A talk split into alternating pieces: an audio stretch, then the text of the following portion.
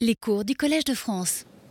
Avant d'aborder la leçon inaugurale qui nous réunit ce soir, euh, je voudrais que nous recueillions euh, quelques instants euh, pour ceux qui ont été assassinés hier à Charlie Hebdo, assassinés parce que leur métier était de pratiquer la liberté, la liberté d'expression, la liberté de penser, la liberté de critiquer, de se moquer, de rire.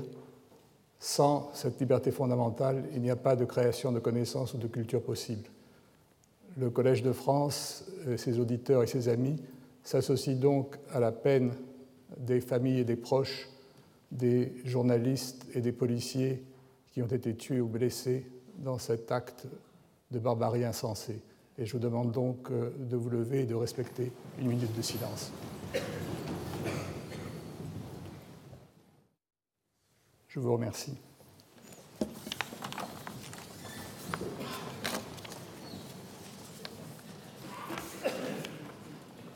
La leçon inaugurale d'aujourd'hui porte sur le cancer, l'empereur de toutes les maladies, comme le nomme le titre d'un livre dont je recommande la lecture à tous ceux que le cancer terrorise et fascine à la fois. Il terrorise parce qu'il a été de tout temps un mal mystérieux et multiforme. Ses causes ont été longtemps inconnues et les remèdes pour le traiter empiriques et radicaux. Empiriques qu'elles étaient appliquées à l'aveugle, sans connaître les mécanismes de la maladie, et radicaux parce qu'incapables de cibler la cause du mal, les médecins ont longtemps cherché à le combattre par la force brute, soit par la chirurgie, soit par des drogues toxiques qui souvent tuaient le malade par leurs effets collatéraux. Je viens de parler au passé, car la situation est en train de changer, tant la compréhension de la maladie a fait dans les dernières décennies, grâce à la biologie moléculaire, des progrès décisifs. Et c'est là que l'aspect fascinant du cancer se manifeste. Nous avons appris par une suite de découvertes fondamentales que le cancer est en fait un dérèglement de notre moi normal, une maladie dont la cause profonde est endogène, liée à des dysfonctionnements des mécanismes mêmes de la vie. L'histoire de toutes les cellules de notre corps est pilotée par des gènes qui en programment la différenciation, contrôlent la vitesse de leur division et décident même de leur fin en organisant leur mort. Que des mutations se produisent dans ces gènes régulateurs et le processus normal de la division cellulaire peut se dérégler. Certains gènes, dits oncogènes, qui dans la vie normale contrôlent le rythme de la division cellulaire, se mettent à donner des ordres accélérés, comme une pédale d'accélération bloquée au branché d'une voiture, conduisant à une multiplication indéfinie des cellules et à la croissance de tumeurs, ou dans le cas des leucémies, à l'invasion du sang par un nombre croissant de globules blancs anormaux. Que d'autres gènes anti-oncogènes dont la mission normale est d'inhiber la division cellulaire deviennent déficients, et c'est encore une accélération anormale de la division cellulaire qui se produit. Une fois la maladie amorcée, d'autres gènes encore conspirent à sa propagation. Ceux qui, dans un processus normal, contrôlent la vascularisation des organes favorisent aussi celle des tumeurs en leur apportant le sang nécessaire à leur croissance, et ceux qui gèrent le transport indispensable de certaines cellules d'une partie du corps à l'autre, par exemple pour lutter contre les infections, peuvent favoriser la migration des cellules cancéreuses et conduire à l'apparition de métastases. Ainsi, comprendre le cancer et comprendre la vie elle-même sont les deux faces d'une même médaille. Le cancer n'est pas hors de nous, causé par des agents exogènes comme les maladies infectieuses, mais en nous, potentiellement présents dans nos gènes, susceptibles à tout moment de muter. Cela ne veut pas dire que des agents extérieurs ne puissent jouer un rôle dans le déclenchement de la maladie. Des substances chimiques ou des rayonnements peuvent, en modifiant des gènes, provoquer des cancers. Certains virus également, en parasitant notre ADN, peuvent y introduire des versions altérées de gènes normaux et amorcer la cancérisation. C'est d'ailleurs cette sensibilité de notre génome aux agents extérieurs qui a longtemps masqué la nature profonde du cancer, conduisant les chercheurs sur de fausses pistes exogènes. Les médecins n'ont bien sûr pas attendu de comprendre la nature profonde du cancer pour le combattre. Un cancérologue a illustré ce combat par une métaphore, avançant que ce n'est pas parce que quelqu'un ne comprend pas le fonctionnement du système digestif qu'il doit refuser de manger. La métaphore est pertinente car la chimiothérapie a longtemps été une sorte de cuisine avec la mise au point de traitements à base d'une ou plusieurs molécules dont les effets étaient évalués à la suite de longs tâtonnements, donnant aux patients des espoirs souvent déçus, parfois miraculeusement exaucés. Il n'a pas été non plus nécessaire de comprendre la nature de la maladie pour établir le rôle d'agent déclencheur. La corrélation causale entre l'addiction à la cigarette et le cancer du poumon a été par exemple établie de façon irréfutable dès les années 1950, alors que la nature de la maladie était complètement inconnue. Nous avons de bonnes raisons de penser que nous sortons à présent de la longue période où l'empirisme est dominé. La compréhension de plus en plus précise des dérèglements génétiques et biomoléculaires induisant les cancers révolutionne la cancérologie en l'orientant vers la recherche de molécules opérant suivant des mécanismes compris pour cibler de façon spécifique telle ou telle étape du processus de cancérisation sans affecter les fonctionnements vitaux normaux. À plus long terme, la réparation des gènes défectueux viendra peut-être s'ajouter à la panoplie thérapeutique dans une procédure de médecine personnalisée adaptée à la carte à chaque patient. L'espoir non pas d'éradiquer une maladie qui n'est qu'un miroir déformant de la vie elle-même, mais de la contrôler, voire d'en faire une affection chronique avec laquelle nous vivrons jusqu'à un âge avancé pour finir par mourir avec le cancer et non de lui, n'est plus une complète utopie. Lorsqu'il s'agit de santé, il est impossible de dissocier la recherche fondamentale de ses applications. Biologistes et médecins sont motivés autant par le besoin de comprendre que par la volonté de soigner. Ces deux motivations ne sont pas indépendantes. L'efficacité des traitements est subordonnée à l'acquisition des connaissances fondamentales sur la maladie qui survient souvent de façon imprévisible. Des progrès essentiels sur la compréhension des mécanismes du cancer sont venus d'études aussi inattendues que celles sur la reproduction des oursins ou sur un sarcome rare affectant les poules. L'histoire de la recherche sur le cancer nous donne ainsi une leçon valable pour d'autres domaines de la science.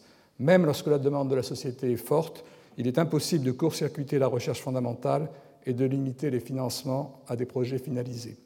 La méthode a été essayée dans les années 70 aux États-Unis avec le lancement d'un grand plan cancer annoncé en fanfare par Nixon et doté de centaines de millions de dollars de crédit, des milliards de dollars en, dollars actuels. Ce plan donnait la priorité à des essais cliniques massifs et à la recherche des hypothétiques virus du cancer.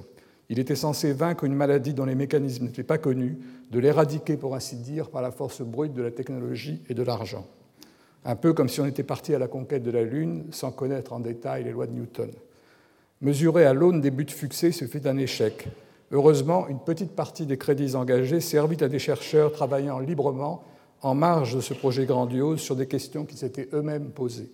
Ce sont ces chercheurs qui firent des découvertes fondamentales sur la nature de la maladie, ouvrant la voie à des thérapies novatrices.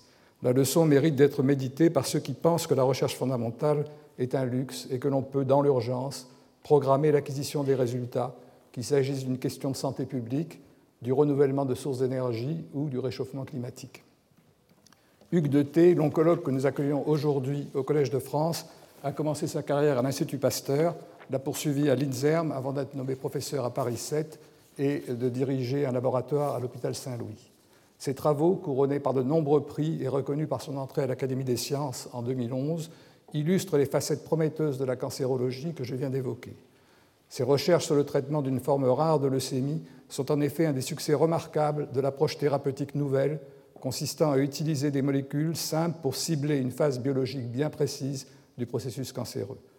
L'utilisation paradoxale d'un poison, l'arsenic, comme remède, relève d'une arme de la médecine traditionnelle, soigner le mal par le mal, mais la place dans un contexte résolument scientifique en explicitant le mécanisme qui fait de ce poison, en combinaison avec l'acide rétinoïque, un médicament puissant et efficace.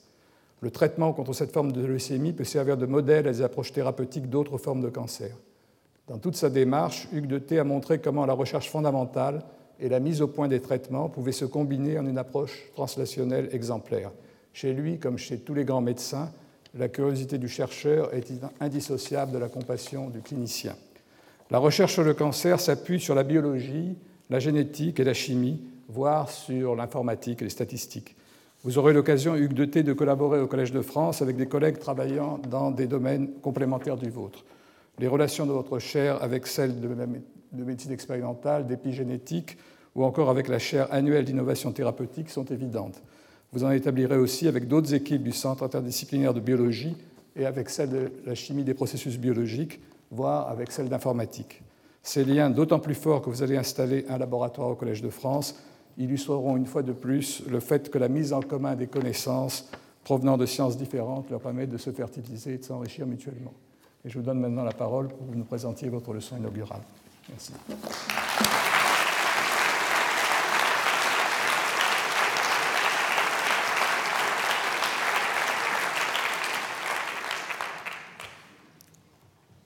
Monsieur l'administrateur, c'est avec beaucoup d'émotion que je prends la parole devant vous pour cette leçon inaugurale.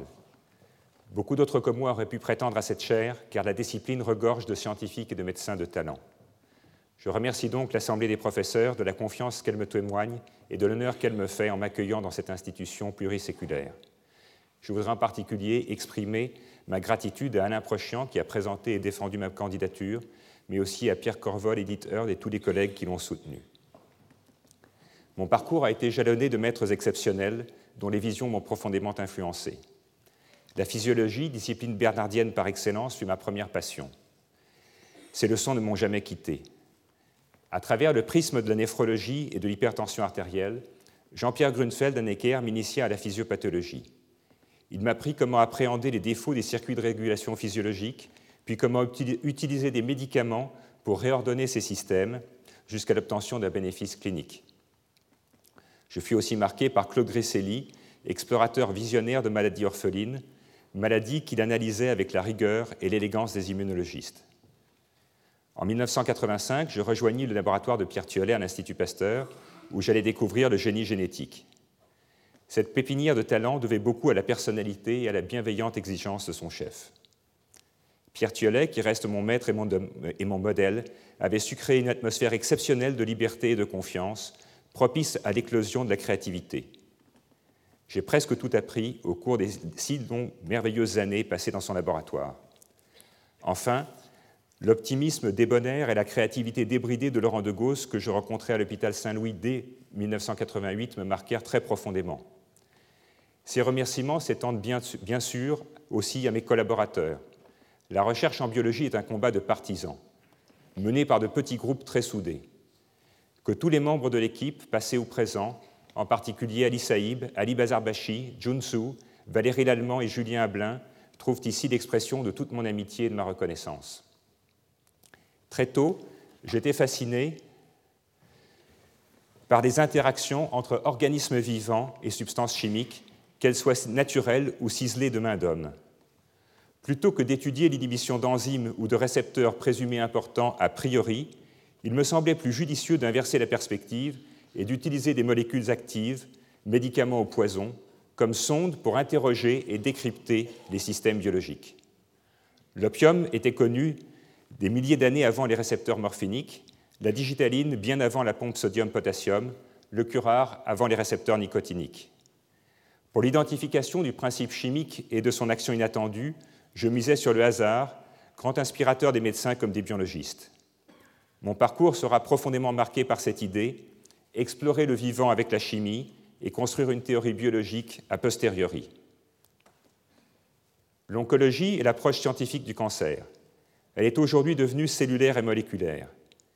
Il peut paraître étrange de consacrer une chaire à une maladie. Si Antoine Lacassagne consacra tout son travail au cancer, il intitula sa chaire Radiobiologie expérimentale avant de reprendre la chaire de médecine qu'il rebaptisa médecine expérimentale. Depuis le décès de Charles Berlin en 1960, la cancérologie n'était plus directement représentée au collège. Il n'est malheureusement pas nécessaire de rappeler que la lutte contre le cancer représente l'un des défis sanitaires majeurs que nous devons relever. Son incidence augmente régulièrement, en partie du fait du vieillissement de la population. Alain Fischer nous montrait les spectaculaires gains de longévité obtenus ces 200 dernières années. Ceux-ci sont principalement liés au progrès de l'hygiène et la lutte contre les microbes, les ennemis de l'extérieur. Le cancer est l'un des ennemis de l'intérieur, une maladie du désordre au cœur du vivant, une forme de vie cellulaire débridée dont l'exubérante immortalité menace l'intégrité de l'organisme. La mort physiologique fait partie du vivant, comme l'a si bien montré Jean-Claude Amezen dans la sculpture du vivant.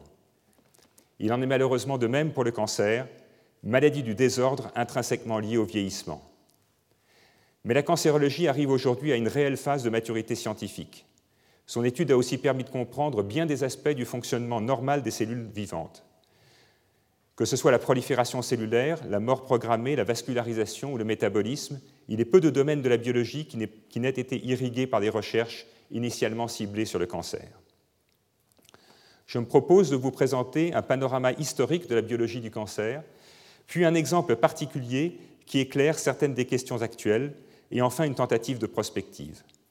J'insisterai sur le fait que si le cancer est une maladie du désordre, on peut dans certains cas rétablir l'ordre avec des approches fondées sur la chimie. Je mettrai aussi en exergue l'importance du hasard dans la recherche biologique et la nécessité de pouvoir librement le saisir. Le cancer existe chez les animaux et même chez les plantes. Ça n'est donc pas un mal moderne. Hippocrate utilise le mot carcinoma, crabe en grec, pour désigner des ulcères chroniques évolutifs et propose des cautères à base de pâte d'arsenic pour les traiter. Il attribue les cancers à un déséquilibre des humeurs. C'est le début de la théorie endogène. Ambroise Paré recommande l'extirpation du chancre ou à défaut l'emplâtre avec des demi-animaux à la manière d'un sacrifice biblique. Le XVIIIe siècle voit l'émergence de l'anatomie pathologique qui part de l'observation, d'abord macroscopique puis microscopique des, lésions. Morgagni, chirurgien de Padoue qui réalisa plus de 700 autopsies, comprend que les tumeurs forment un groupe de pathologies spécifiques. Avec Virchow et l'analyse microscopique, le cancer devient définitivement une maladie de la cellule, l'unité de base du vivant. Toute cellule naît d'une autre cellule. Le cancer n'échappe pas à cette règle. Les cellules cancéreuses se divisent trop et bouleversent l'architecture des tissus sains, comme vous pouvez le voir sur l'image de gauche. Leurs noyaux sont très anormaux, ainsi que leurs chromosomes. Les mitoses peuvent même être tripolaires. L'anarchie règne. En 1914, le pathologiste Bovry décrit avec une incroyable perspicacité que la tendance des cellules cancéreuses à une prolifération rapide pourrait venir de la prédominance des chromosomes qui favorisent la division. Il est aussi possible qu'il existe des chromosomes inhibant la division. La croissance indéfinie pourrait alors venir de leur perte. L'anatomie pathologique décrit les différentes formes de cancer avec un impressionnant luxe de détails. Pour Charles Berlin, grand morphologiste, il faut que se déchiffre le langage des coupes histopathologiques et que se dépiste la nature des cellules néoplasiques dissimulées dans le polymorphisme extravagant et déconcertant des croissances tumorales. S'il n'est pas facile de décrire le désordre, il est encore plus difficile de le comprendre. À l'opposé de la diversité des cancers humains sporadiques, l'expérimentation animale, qu'on appelait à l'époque le cancer expérimental, offre la possibilité d'observations contrôlées et reproductibles des effets inducteurs de tumeurs, qu'ils soient physiques, chimiques ou biologiques. Cette approche permit la constitution d'une théorie exogène du cancer. À la suite de la révolution pasteurienne, qui recherche des bactéries et des virus dans toutes les maladies, plusieurs chercheurs isolèrent dans la première moitié du XXe siècle des virus capables d'induire des cancers, parfois sur un mode quasi épidémique. Concernant la chimie, les dérivés du goudron sont fortement cancérigènes en application cutanée, expliquant le lien établi au XVIIIe siècle par Percival Scott entre suie et cancer du scrotum chez les ramoneurs. Les moutardes azotées, dérivées de gaz de combat, sont de très puissants inducteurs de tumeurs, tout comme les rayons X. Leur utilisation large et imprudente contre les cancers, mais aussi contre les teignes et le psoriasis, fit que beaucoup de pionniers de la radiothérapie succombèrent à des leucémies. Rayonnement ionisant et carcinogènes chimiques sont clairement des inducteurs de mutations génétiques. Les relations étroites, quasi consubstantielles entre mutagènes et cancer éclipsèrent un temps la piste virale. Antoine Lacassagne apporta une contribution majeure à l'établissement des protocoles de radiothérapie entre 1920 et 1930. Il se détacha de ses activités cliniques estimant que les médecins manquaient de rigueur scientifique dans l'utilisation des radiations. Il démontra ensuite que l'injection de folliculine, un dérivé, hormonal œstrogénique, provoque des cancers du sein, même chez les souris mâles. Cette observation constitue un réel changement de paradigme, car elle implique pour la première fois des facteurs internes à l'organisme, que sont les hormones, et non pas les facteurs externes, que sont les rayonnements et les mutagènes. Il consacra la fin de sa vie à la recherche de l'antidote chimique capable de s'opposer aux effets des hormones. Aujourd'hui, un anti-œstrogène, le tamoxifène, est utilisé pour la prévention des cancers du sein chez certaines femmes à haut risque. L'itinéraire scientifique de ce moine soldat, pacifiste et scientifique visionnaire, préfigure l'évolution de la discipline. L'épidémiologie sera l'une des premières manières de, quitter le cancer expérimental et de s'intéresser au cancer humain en, comparant leurs incidences. Au-delà des, des tumeurs individuelles, l'épidémiologie considère le monde comme un ensemble dont il faut décrypter la variance et connaîtra d'immenses succès entre 1950 et 1980. L'incidence globale des cancers augmente très fortement avec l'âge. Pourtant, Certains cancers gardent la même incidence durant toute la vie ou même présentent un pic de fréquence chez l'enfant. Sir Richard Doll démontra que la consommation de cigarettes précède de 30 ans l'apparition des cancers pulmonaires. Il établit aussi le bénéfice du sevrage tabagique dans une célèbre étude d'épidémiologie interventionnelle. L'épidémiologie géographique révéla les liaisons dangereuses entre infections virales et certains cancers foie, col de l'utérus ou nasopharynx. En Afrique et en Chine, le cancer du foie est souvent lié à l'infection natale par le virus, néonatale par le virus de l'hépatite B. Les campagnes de vaccination à la naissance ont très largement fait diminuer ce type de tumeur. L'infection chronique par la bactérie Helicobacter pylori favorise le développement des cancers gastriques. Plus qu'aucune autre approche, l'épidémiologie a contribué à la baisse de la mortalité à travers l'élimination des toxiques et la protection contre les virus. Néanmoins, partout dans le monde, l'incidence globale des tumeurs augmente alors que la mortalité diminue du fait du dépistage précoce et des meilleurs traitements. Cette augmentation est particulièrement nette pour certains types, comme les cancers du testicule qui vous sont représentés ici, sans que l'on en comprenne aujourd'hui les raisons. Des changements de mode de vie pourraient contribuer à l'émergence de nouvelles pathologies. Le combat n'est jamais terminé. Revenons au cancer expérimental et plus particulièrement à l'oncologie virale. En 1911, Peyton Rouse démontre la transmission quasi immédiate d'une tumeur chez la poule par des extraits acellulaires ayant toutes les caractéristiques de virus. Près de 50 ans plus tard, on démontre que l'infection par le Rouse Sarcoma Virus, RSV, change profondément le, le comportement des cellules en culture. Celles-ci deviennent arrondies et poussent indéfiniment de manière désordonnée. L'ensemble des anomalies des cellules cancéreuses, prolifération, immortalité, morphologie, métabolisme, différenciation, seront regroupées sous le terme générique de transformation cellulaire. Elles seront plus tard symbolisées sous forme de signes évoquant ceux du zodiaque dans une célèbre revue. En 1954, Oberlin pensait que tous les cancers étaient d'origine infectieuse. Avec William Bernard, et aidé d'un microscopie électronique, il partit à la recherche des particules virales dans les cancers humains. On sait aujourd'hui que seuls 15 à 20% d'entre eux sont liés à des agents infectieux, particulièrement dans les pays du Sud. Par des expériences d'hybridation entre le génome du RSV et celui de son hôte, Michael Bishop et Arnold Varmus vont établir en 1976 que le virus a capturé un gène de son hôte, gène appelé SARC, qui est seul responsable de la cellule de la transformation cancéreuse.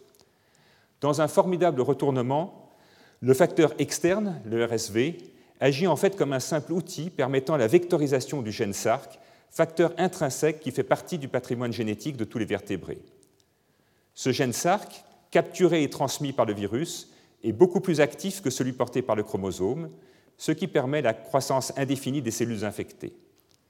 Cette découverte va provoquer la ruée vers l'identification des gènes cellulaires capturés et domestiqués par les rétrovirus oncogènes. L'aventure du génome allait de facto commencer par la découverte des gènes du cancer. Chez l'homme, l'oncogénèse virale, qui reste le modèle d'une cause externe, est beaucoup plus complexe.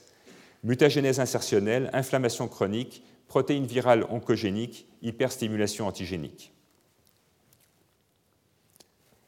Les mutagènes constituent l'autre grand exemple de facteurs extrinsèques. On peut rendre cancéreuses des cellules normales avec de l'ADN extrait de cellules transformées par des agents chimiques. Ceci démontre formellement les bases génétiques de la transformation cellulaire.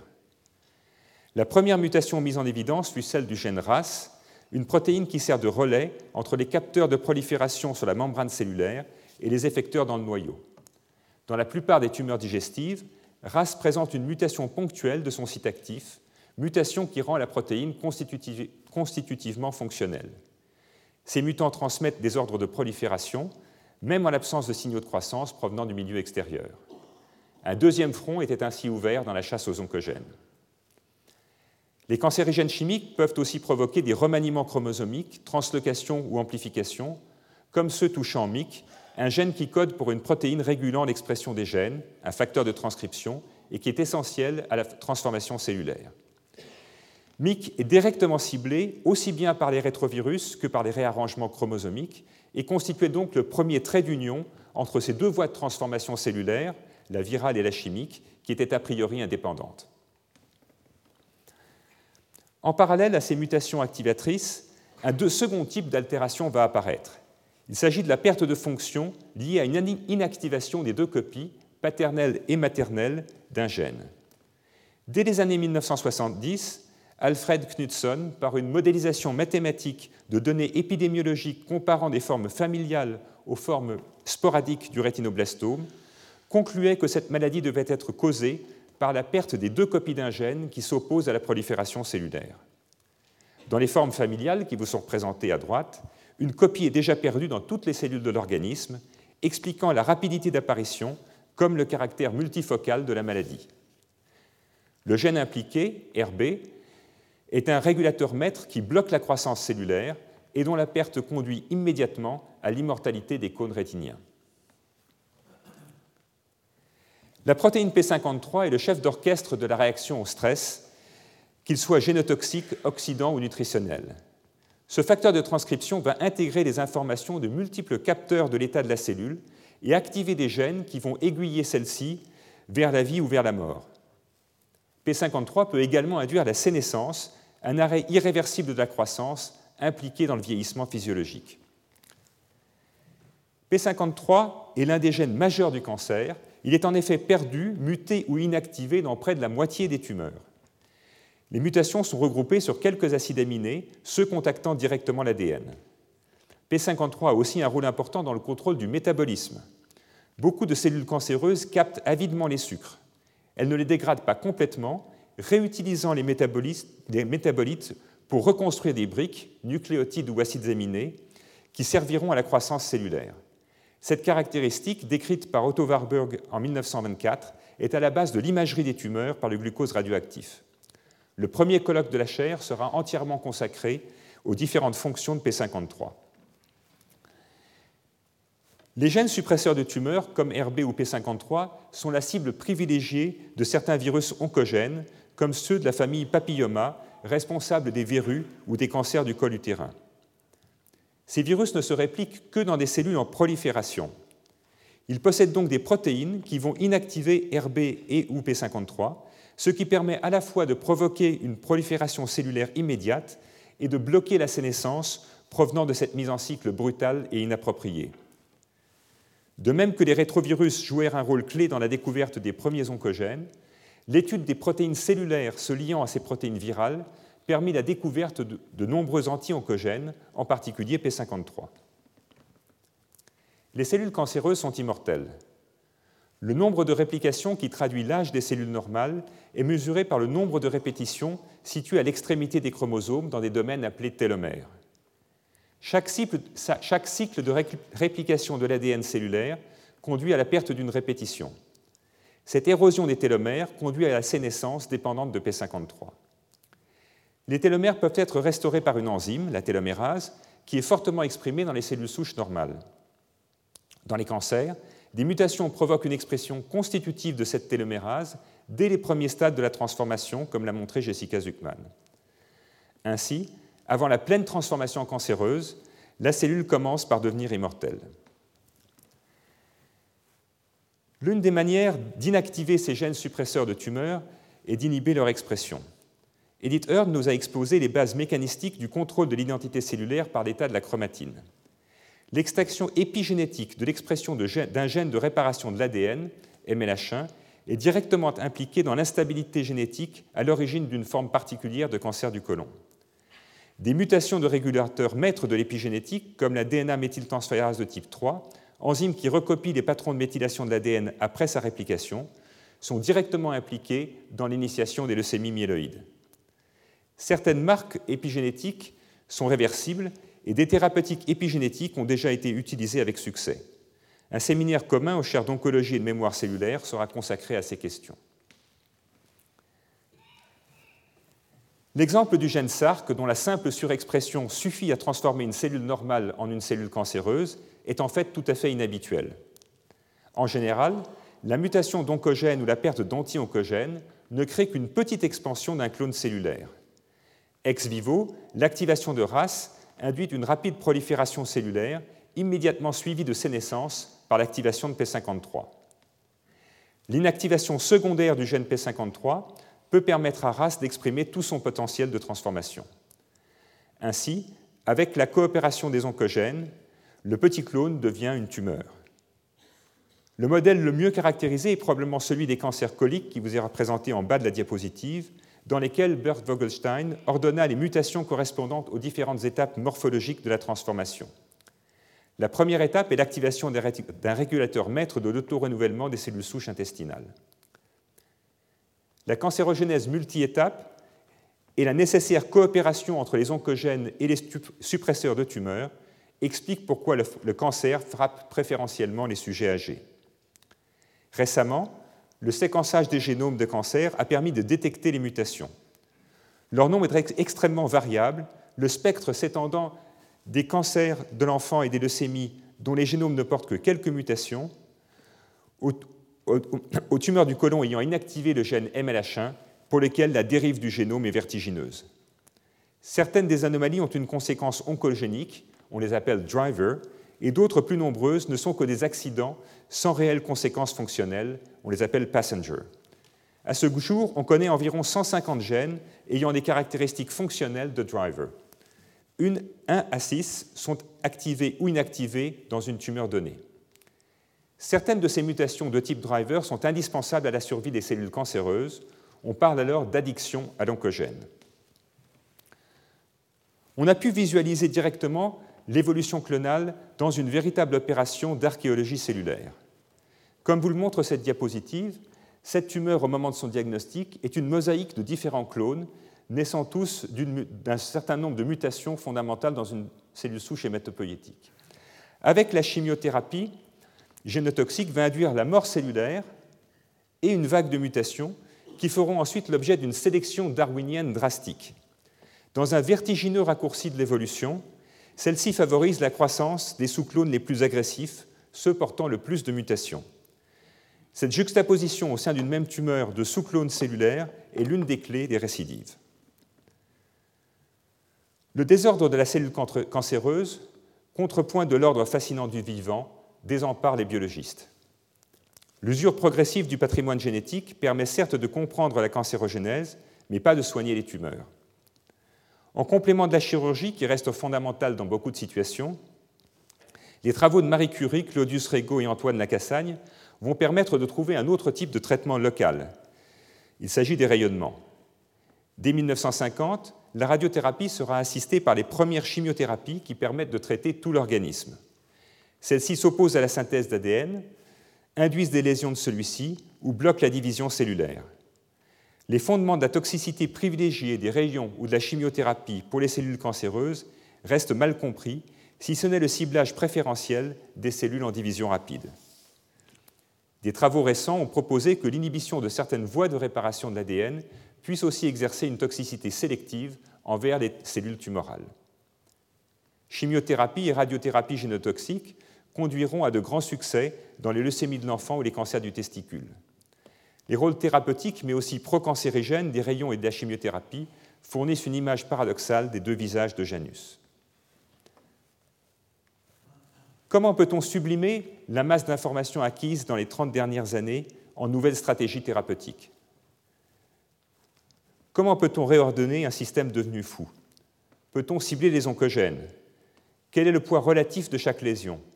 Comment explorer des combinaisons thérapeutiques? Comment utiliser le système immunitaire? Peut-on découvrir de nouvelles indications à de vieux médicaments? À travers l'exemple de certaines leucémies, je voudrais proposer quelques réponses à ces questions sans prétendre qu'elles aient nécessairement une valeur générale pour tous les cancers. Les leucémies ou sang blanc en grec, sont liés à une prolifération anormale de certaines cellules sanguines qui envahissent la moelle osseuse et bloquent la fabrication des éléments normaux. Les leucémies ont été les premières à être classifiées sur des critères biologiques, leur exploration étant facilitée par un accès et une génétique simple. En France, leur étude fut remarquablement organisée par Jean Bernard à l'hôpital Saint-Louis. Dès les années 1960, Peter Nowell découvre l'existence d'un chromosome particulier, le chromosome Philadelphie, dans la plupart des leucémies myéloïdes chroniques.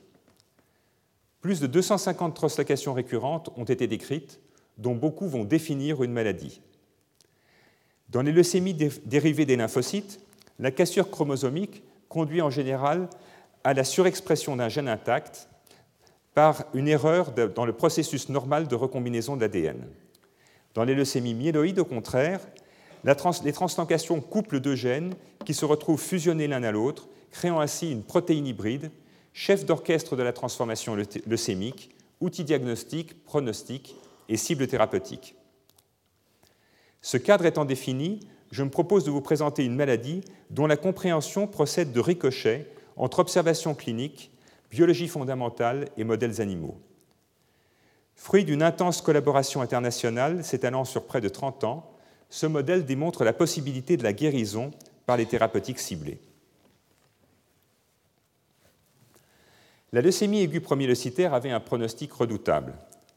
Les anthracyclines, agents intercalant entre les bases de l'ADN, permirent à Jean Bernard d'obtenir les premières guérisons à Saint-Louis dans les années 1970. L'acide rétinoïque, dérivé de la vitamine A, est une hormone et un puissant morphogène. En 1981, Theodore Breitman montre qu'elle provoque la différenciation ex vivo des cellules de leucémie aiguë promyélocytaire. La morphologie des noyaux se modifie rapidement, passant des gros noyaux des cellules immatures aux noyaux segmentés des granuleux, mimant ainsi la différenciation normale de la lignée myéloïde. Laurent de Gauss avait observé dans d'autres types de leucémie que de très faibles doses d'un antimétabolite permettaient des rémissions cliniques. De plus, des cellules d'apparence normale portaient des stigmates génétiques de cellules transformées, suggérant l'implication d'un mécanisme de différenciation plutôt que de cytotoxicité. Était-il donc possible de provoquer des rémissions cliniques avec des agents différenciants? Après des essais infructueux en Occident en utilisant des rétinoïdes synthétiques, Wang Zhangyi à Shanghai réussit à obtenir des rémissions cliniques avec l'hormone naturelle, l'acide tout-trans-rétinoïque. La thérapeutique par différenciation était née. Ces rémissions sont malheureusement presque toujours transitoires, et c'est la combinaison entre acide rétinoïque et anthracycline, initiée à Saint-Louis par Laurent de Gauss, qui permettra d'obtenir jusqu'à 70% de guérison. Ces rémissions induites par une hormone constituaient un véritable miracle auquel il fallait trouver une explication. Janet Rowley avait découvert une translocation entre les chromosomes 15 et 17 spécifiques de ces cellules leucémiques. Ayant cloné l'un des récepteurs à l'acide rétinoïque durant ma thèse, Laurent de Gauss me suggéra d'explorer le gène des récepteurs à l'acide rétinoïque alpha, grossièrement localisé dans la région chromosomique ciblée par la translocation. Je retrouvai immédiatement l'idée de la biologie guidée par la chimie. Un réarrangement génétique et une expression anormale de RAR-alpha chez tous les malades furent mis en évidence avec Paola Ballerini et Christine Chaumienne à Saint-Louis. Le clonage et la caractérisation moléculaire du gène de fusion PMLRR avec Anne Dejean dans le laboratoire de Pierre Thiollet permirent ensuite de fournir une base moléculaire à la leucémogénèse. PMLRR, qui est retrouvé chez presque tous les malades, fusionne PML, organisateur de domaine intranucléaire, à l'un des récepteurs à l'acide rétinoïque, RAR-alpha. Cette protéine de fusion présente toutes les caractéristiques d'un gène maître de la transformation et exerce un effet dominant négatif aussi bien sur l'expression des gènes que sur l'organisation nucléaire.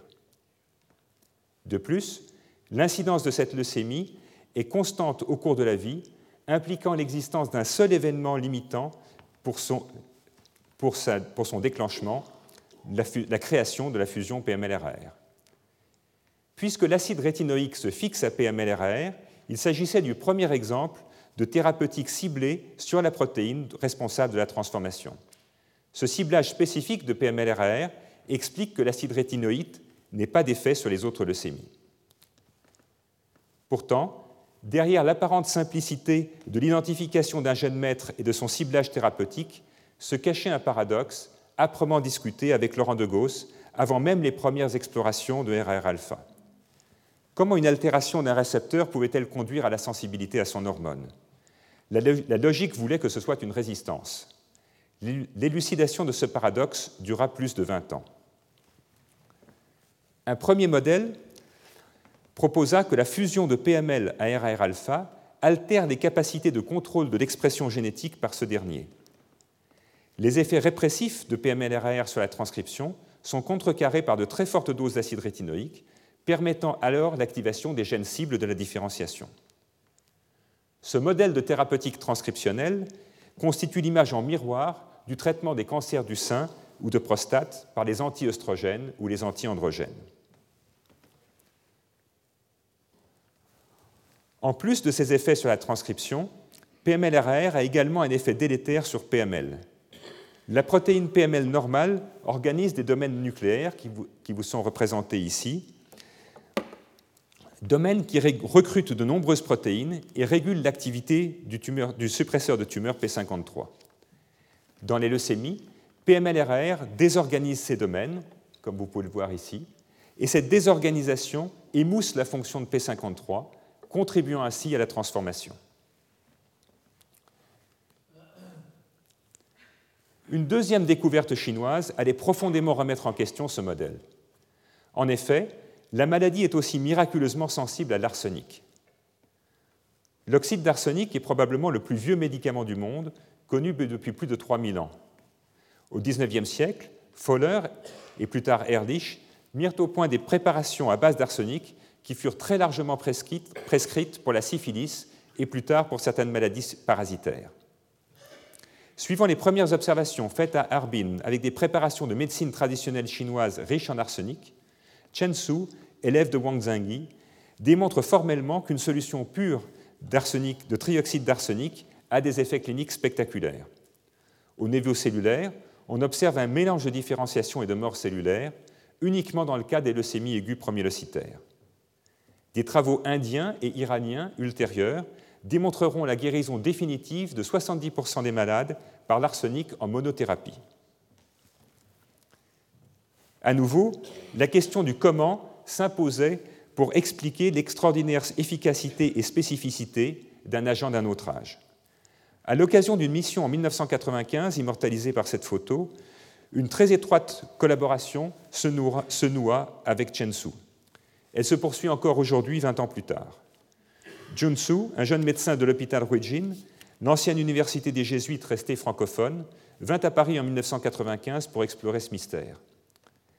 Avec Chen Su, nous découvrons que l'arsenic provoque la dégradation de PML-RAR, comme le fait également l'acide rétinoïque. En revanche, l'arsenic n'a aucun effet sur la signalisation par RAR-alpha, remettant profondément en cause le modèle de guérison par activation de la transcription. Nous faisons alors le pari que c'est la disparition de la protéine PML-RAR-alpha, seule propriété commune à l'arsenic et à l'acide rétinoïque, qui est responsable du bénéfice clinique. Après la disparition de PML-RAR-alpha, l'ordre ancien est retrouvé. In vivo, la répression des gènes cibles s'estompe, PML reforme des corps nucléaires qui vous sont représentés ici en rouge, et les cellules leucémiques se différencient. Le ciblage et la destruction du chef d'orchestre de la transformation leucémique, PMLRR, illustrait la pensée du théoricien militaire Sun Tzu il y a 2500 ans. Ce qui, est de, ce qui est de la plus haute importance dans la guerre, c'est de s'attaquer à la stratégie de l'ennemi. Warshawski venait de démontrer le rôle de la dégradation protéique dans l'homéostasie cellulaire, et Tchakanover avait élucidé le rôle de l'étiquetage par l'ubiquitine dans la dégradation des protéines par le protéasome. La dégradation de PMLRR par les deux agents thérapeutiques soulevait deux questions. La disparition de PMLRR est-elle vraiment liée à la réponse thérapeutique et quel en est le mécanisme biochimique? L'acide rétinoïque dégrade son propre récepteur par un mécanisme de rétrocontrôle négatif commun à beaucoup de facteurs de transcription. En revanche, élucider le mécanisme de la dégradation de PMLRR par l'arsenic représenta une tâche beaucoup plus ardue. L'arsenic se fixe spécifiquement au niveau de certaines cystéines présentant au niveau d'un atome de soufre présent dans certains résidus de cystéine très abondants sur, la très abondant par exemple dans la kératine des cheveux. La fixation de l'arsenic sur, ces cystéines inhibe aussi un certain nombre d'enzymes, en particulier celles impliquées dans le contrôle du stress oxydant. Ainsi, l'administration d'arsenic induit un stress oxydant aigu. L'arsenic cible très spécifiquement la protéine PML normale et donc aussi PML-RAR-alpha. En effet, PML semble être un senseur du stress oxydant. Celui-ci provoque la, formation de ponts interprotéiques soufre-soufre qui vous sont représentés ici, Et cette formation de pont interprotéique soufre-soufre induit la formation des corps nucléaires à travers la polymérisation de PML. L'arsenic se fixe aussi directement sur certaines cystéines de PML que nous avons identifiées, en particulier ce couple de dicystéines. Les corps PML sont des domaines spécialisés dans l'étiquetage des protéines à un peptide, cousin de l'ubiquitine, appelé SUMO. Ainsi, l'agrégation de PML et PMLRR par l'arsenic provoque leur marquage par SUMO. Il s'ensuit un, un, étiquetage secondaire par l'ubiquitine et la dégradation par le protéasome. Il est aussi remarquable d'inattendu que ces deux médicaments miracles se fixent au fond à chacune des deux parties constitutives de la fusion PML-RR-alpha pour induire sa dégradation. On retrouve des mutations sur ces domaines de liaison chez les patients résistants à l'arsenic ou à l'acide rétinoïque, preuve génétique que BML-RAR est bien leur cible directe. La communauté scientifique restera longtemps partagée entre les modèles impliquant la réactivation transcriptionnelle ou la dégradation.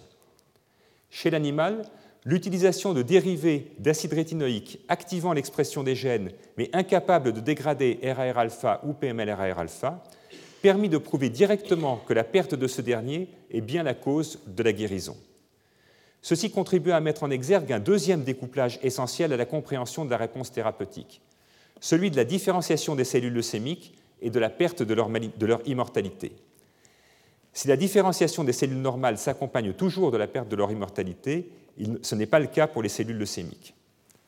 Schématiquement, l'induction de la différenciation est le reflet de l'activation transcriptionnelle des gènes cibles de PML-RAR.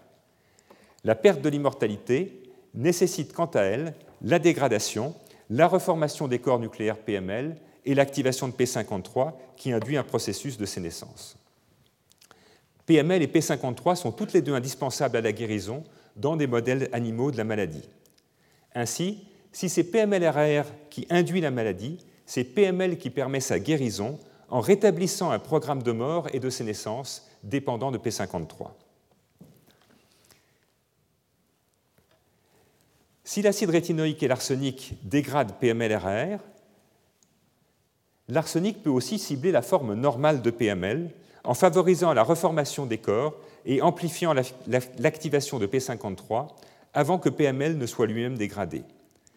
Cet agent aurait donc la singulière propriété d'inactiver l'oncogène PMLRR par dégradation et simultanément d'activer le suppresseur de tumeur PML. La découverte d'une mutation sur le site de liaison à l'arsenic de PML chez un, patient ayant présenté de multiples rechutes suggère que chez les patients, la forme normale de PML contribue aussi à la réponse à l'arsenic. Ce double ciblage explique probablement pourquoi l'arsenic seul, contrairement à l'acide rétinoïque, permet de guérir 70% des patients. L'analyse de la différenciation avait clairement montré un antagonisme entre acide rétinoïque et arsenic. En revanche, si c'est bien la dégradation de PMLRR qui est impliquée dans la réponse thérapeutique, acide rétinoïque et arsenic devraient alors être synergiques, car les deux voies de dégradation qu'ils activent sont indépendantes. Dans des modèles animaux, l'action des deux médicaments se, potentialise très fortement, aussi bien pour la régression tumorale que pour la survie, comme vous le voyez ici.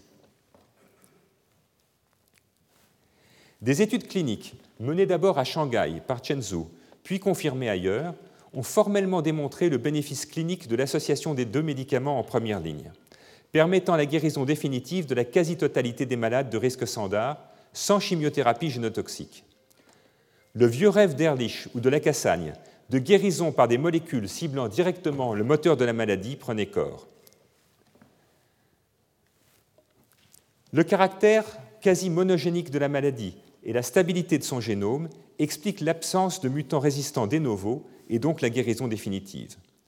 La stricte dépendance à PML-RAR, couplée au fait que PML comme RAR ne sont pas des gènes essentiels, rendait possible une inactivation par dégradation chimique de PML ou RAR avec un très grand index thérapeutique.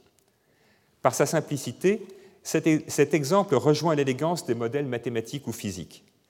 C'est Curien, je crois, qui disait qu'une théorie scientifique doit être belle pour être vraie. En médecine, une théorie doit aussi faire la preuve de son efficacité thérapeutique. Dans la tradition bernardienne, l'existence de modèles animaux reproduisant très fidèlement la physiopathologie de la maladie a joué un rôle essentiel dans l'élucidation des mécanismes de la transformation et de la réponse thérapeutique. Ce modèle de l'ordre restauré par la chimie donne l'espoir que les miracles obtenus ces 50 dernières années dans le domaine des maladies infectieuses et cardiovasculaires puissent progressivement s'étendre à certaines maladies malignes. Il existe déjà des indications que le cas de la promyélucitaire n'est pas isolé. Un exemple assez proche est fourni par la leucémie myéloïde chronique induite par le chromosome Philadelphie qui conduit à la fusion des gènes BCR et Abelson. En 2001, un médicament capable de bloquer l'activité enzymatique anormale de BCR-Abelson est mis sur le marché. Ce médicament et ses nombreux cousins permettent une rémission de très longue durée, mais pas la guérison. En effet, l'instabilité génétique de la maladie explique l'apparition retardée d'une résistance thérapeutique liée à l'expansion de clones exprimant des mutants de BCR-Abelson incapables de fixer l'inhibiteur.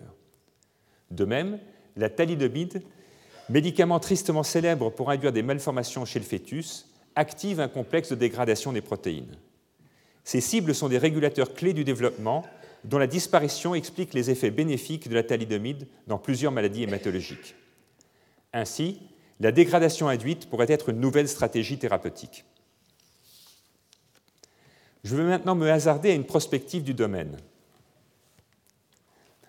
Si le cancer traduit l'irruption du désordre dans une cellule, ce désordre n'est pas le chaos. Perdu dans le bruit, il reste une logique implacable, celle de la survie et de la croissance.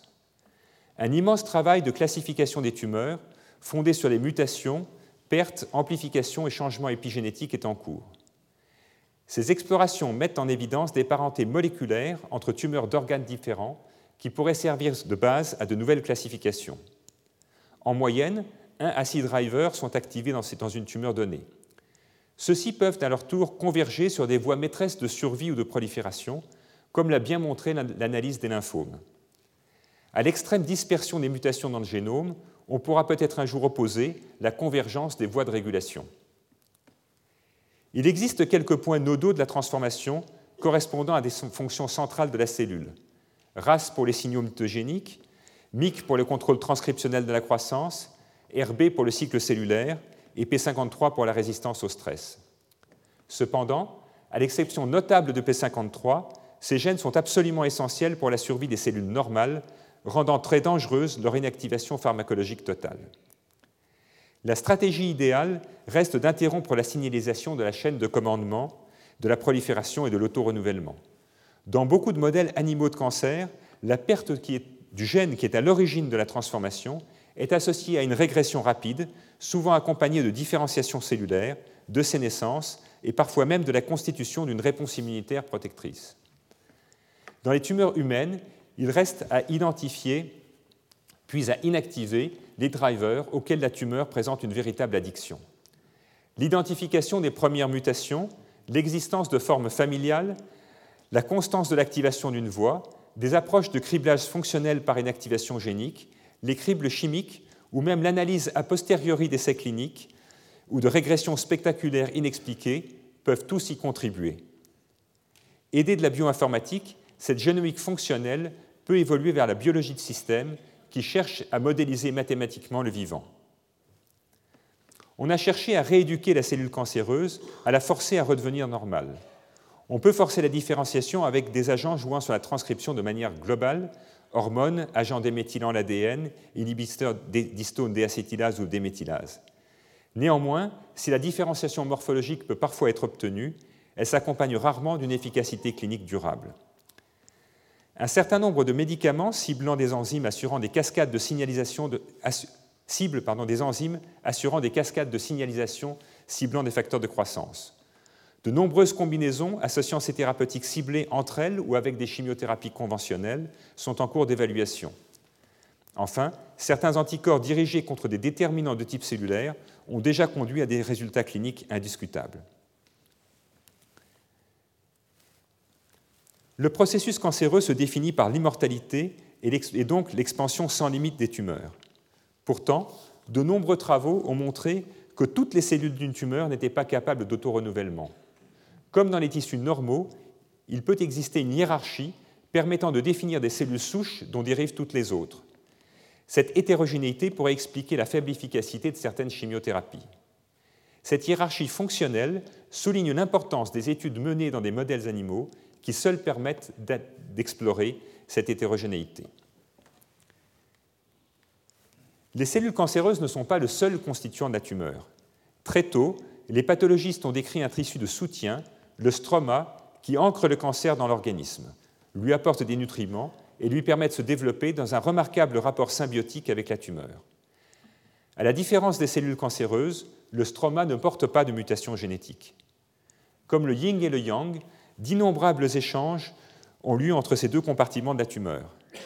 Les enzymes protéolytiques et les facteurs angiogéniques nécessaires à l'expansion tumorale sont souvent sécrétés par le stroma. La tumeur instruit son stroma, qui développe des marques épigénétiques particulières qui changent au fur et à mesure de l'évolution de la maladie. En parallèle aux approches ciblant directement les réseaux de signalisation de la cellule tumorale, d'autres stratégies vont chercher à instrumentaliser les cellules de stroma dans le but de rompre l'équilibre symbiotique entre les deux constituants de la tumeur. Après de longs balbutiements, l'immunothérapie est entrée dans une phase décisive. La première approche fut la greffe de moelle étrangère mais compatible, qui provoque une intense réaction immune contre la tumeur. On ne comprend toujours pas pourquoi un système immunitaire hétérologue s'attaque plus à la tumeur qu'aux tissus normaux. L'équilibre entre ces deux cibles, connu sous le nom de graft versus host ou graft versus disease, conditionne l'index thérapeutique et reste parfois précaire. Néanmoins, de très nombreux malades ont pu bénéficier de ces thérapeutiques. L'autre approche qui a permis des résultats cliniques les plus spectaculaires est la restauration d'une immunité préexistante. L'instabilité du génome euh, génère d'innombrables mutations dont certaines peuvent provoquer une réponse immune. Cette réponse immunitaire protectrice va être progressivement désactivée par l'expression de récepteurs inhibiteurs, comme CTLA4 ou PD1. En bloquant la réponse immunitaire, ceux-ci permettent l'expansion de la tumeur. Ces récepteurs inhibiteurs peuvent eux-mêmes être inactivés par des anticorps, ce qui réactive alors une réponse antitumorale efficace. À ce jour, les succès les plus nets ont été observés dans les mélanomes, un des types tumoraux portant le plus de mutations et connu pour être spontanément immunogène. Les traitements ciblés s'imposeront peut-être dans les maladies ayant un driver prédominant, leucémie, sarcome ou tumeur de l'enfant, alors que l'immunothérapie pourrait être plus active dans les, dans les maladies ayant une pléiade de mutations coopérant pour la transformation. Contrairement aux mathématiques ou à la physique, le vivant s'est construit grâce à une lente évolution accélérée par des crises écologiques adaptatives. François Jacob a souligné le rôle du hasard dans la construction du vivant. Nos protéines sont des mosaïques assemblées à partir de tesselles ancestrales. On retrouve aussi la même parcimonie dans la réutilisation de chaînes de signalisation entre protéines. Ces interactions séquentielles et ordonnées entre protéines de signalisation véritables rouages d'horlogerie, sont très fortement conservés.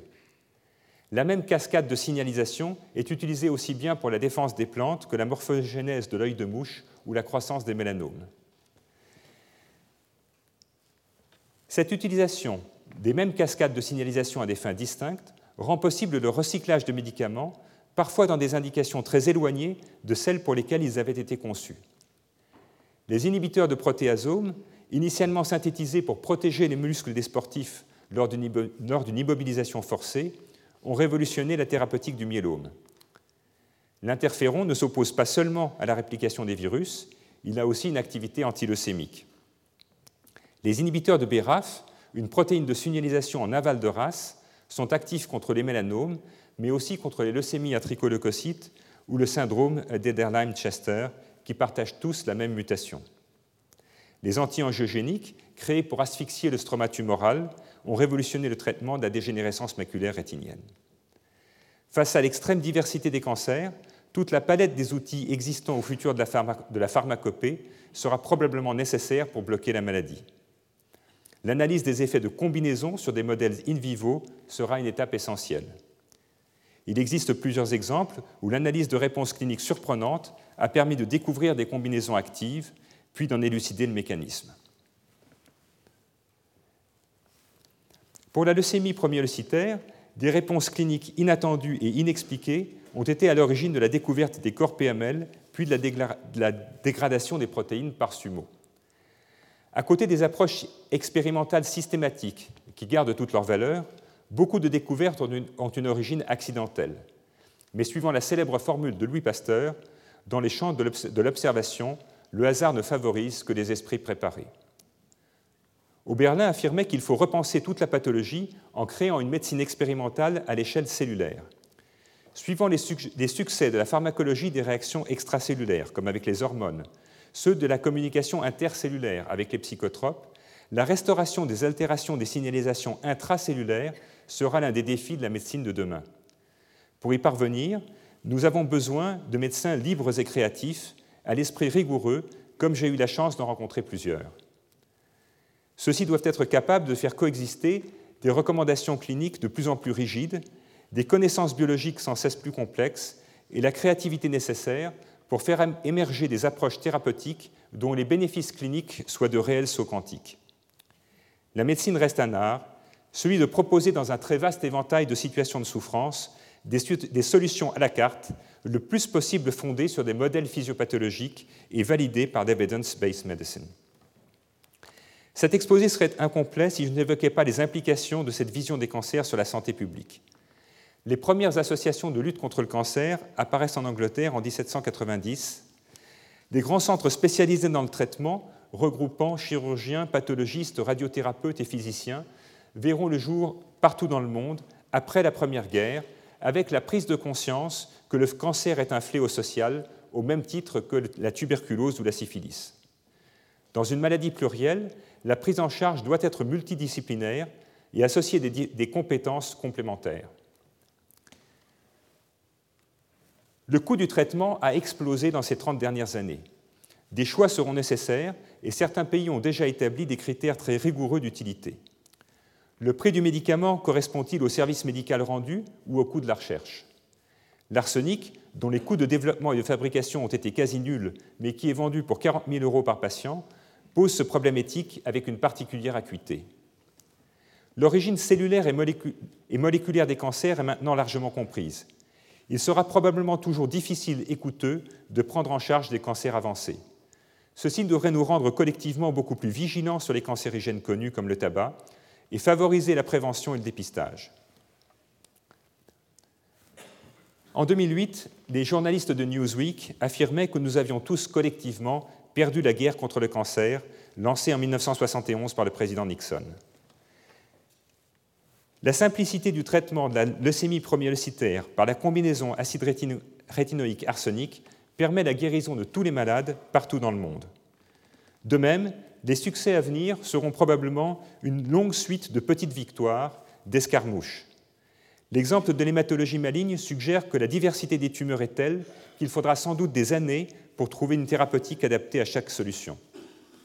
Cette extrême disparité des tumeurs posera peut-être un jour des problèmes d'organisation des soins, semblables à ceux posés par les maladies orphelines.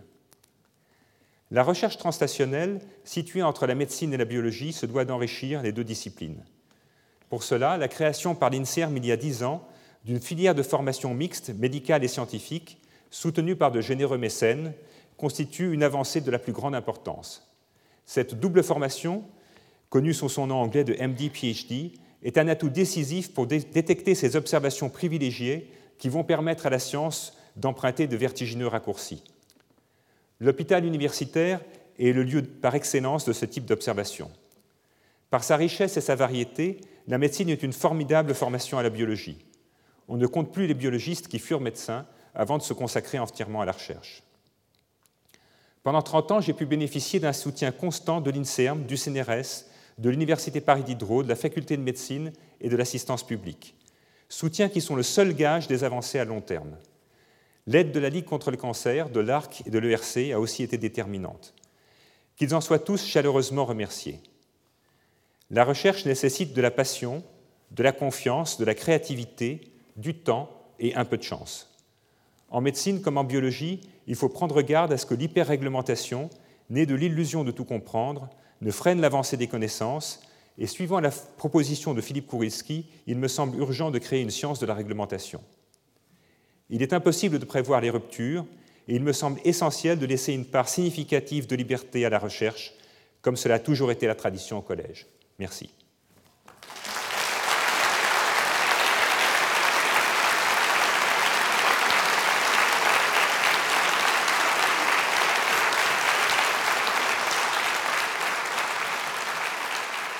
Retrouvez tous les enseignements du Collège de France sur www.collège-2-france.fr.